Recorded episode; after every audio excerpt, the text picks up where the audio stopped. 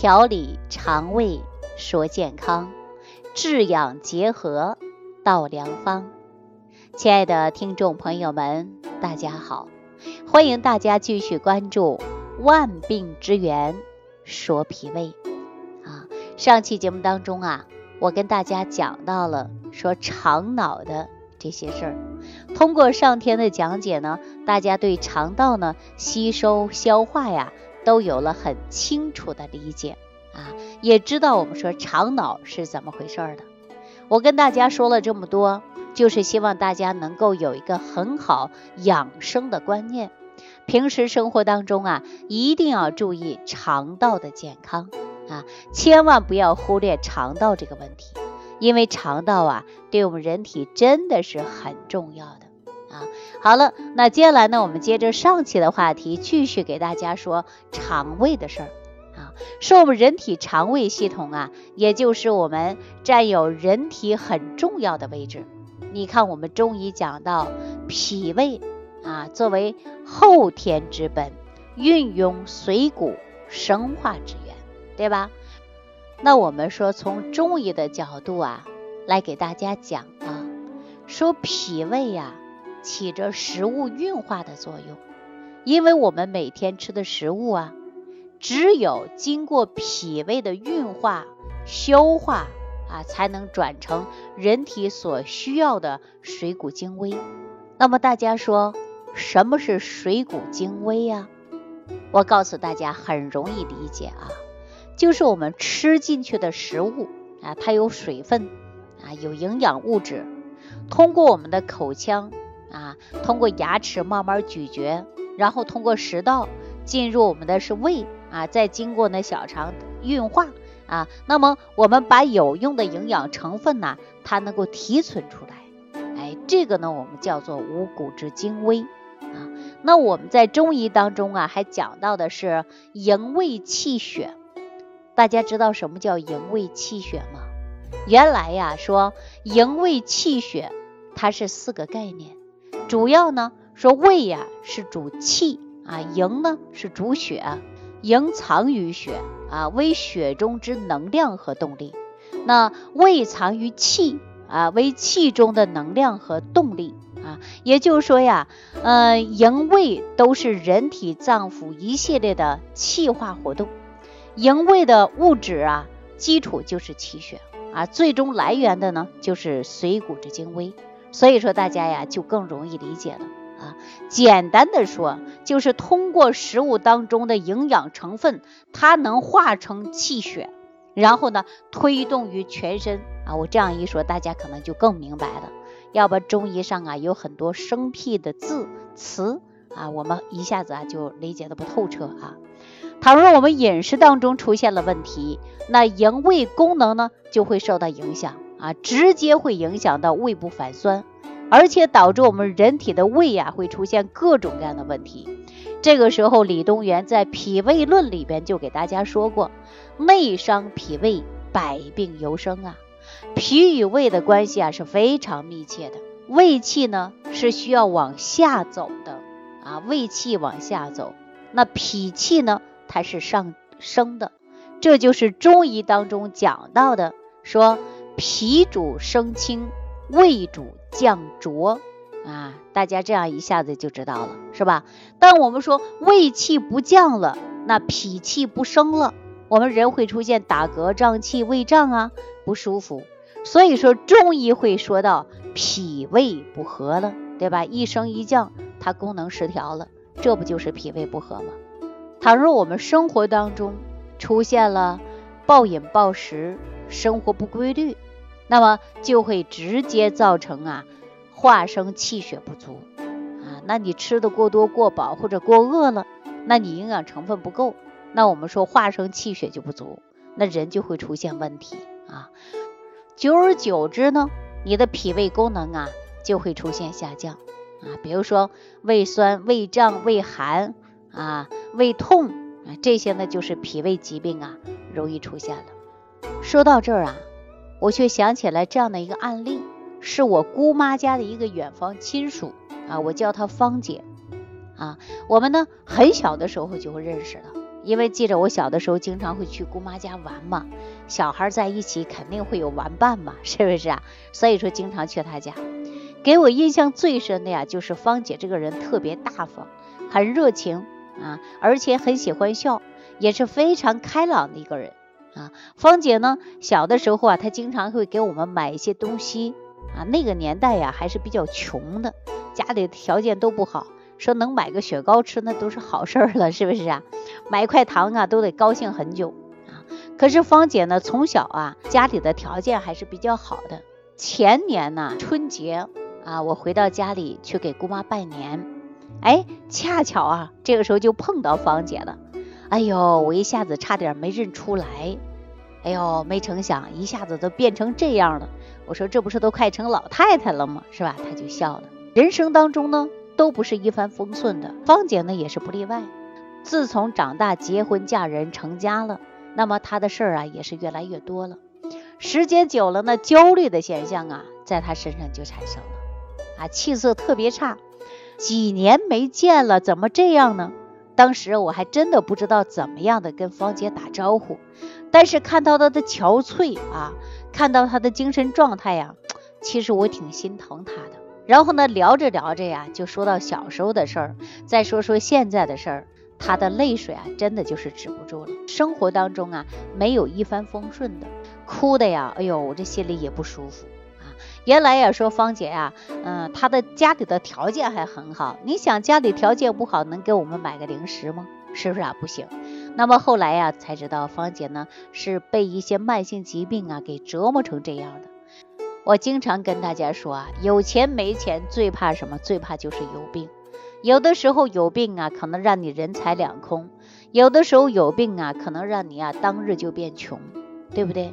所以说呢，我们有钱没钱呢，但是我们都要没病啊，身体健健康康才是最好的，对吧？那后来呢，了解啊，芳姐她是什么呢？她就是心火过旺啊，再加上呢气血虚弱，脾胃不好啊。从小的时候呢，她就喜欢吃零食，她吃正餐的时候都不多啊。后来呢，把自己的脾胃吃坏了。结婚以后呢，芳姐呀，在大学的时候就谈了一个家庭条件非常好的。啊，然后呢，嫁了啊，嫁到哪儿？嫁到山西。那些年呢，说山西啊，都是挖煤的啊，说富裕的很。饮食呢，他呀，完完全全呢，还按照以前想吃什么就吃什么啊，不管怎么样，以饱口福，没有关注健康的。久而久之呢，他这个把脾胃啊，真的就出现问题了啊。再加上啊，跟婆婆的相处呢，也不是特别融洽啊。后来呢，随着日子啊，慢慢一点推移的去过啊，孩子呢也长大了，孩子长大呢，也让他呀有各种不省心的地方啊。总之就一大堆的事儿让他心烦，心烦易怒的时间长了，他的脾胃功能越来越差了。刚开始觉得是胃胀，后来就是反酸，而且再久了呢，他半夜三更睡不着觉。总是想到自己的过去，在对比现在，那你说我们过去条件很优越，在现在一下下来呢，有各种不顺心，他就会呀火比较旺啊，而且呢也容易啊脾气大啊，所以说呢，我们说整个人呢都变得呀又瘦啊，然后呢气色也不好，人又焦虑啊，说起话来呢都是过去的事儿。我们很多人说芳姐现在是不是精神有些不正常了？是因为她积压的东西太多了，见到一个人她想倾诉，再加上女人到了一定的年龄啊，会受着更年期所困扰，在情绪上呢多多少少都会有变化的。那芳姐呢，她也不例外啊。后来出现手脚发凉啊，大便不成形，很早啊就出现绝经了啊，身体也不好，还经常失眠啊，总之莫名其妙的烦躁不安。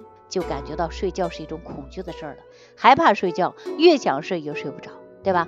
还好呢，芳姐的老公啊，人是很不错的，陪她呀大小月没少检查啊，说她的脾胃不好，然后还有人说她是抑郁的啊，等等，说钱是没少花，但是呢，也没有解决她根本问题啊。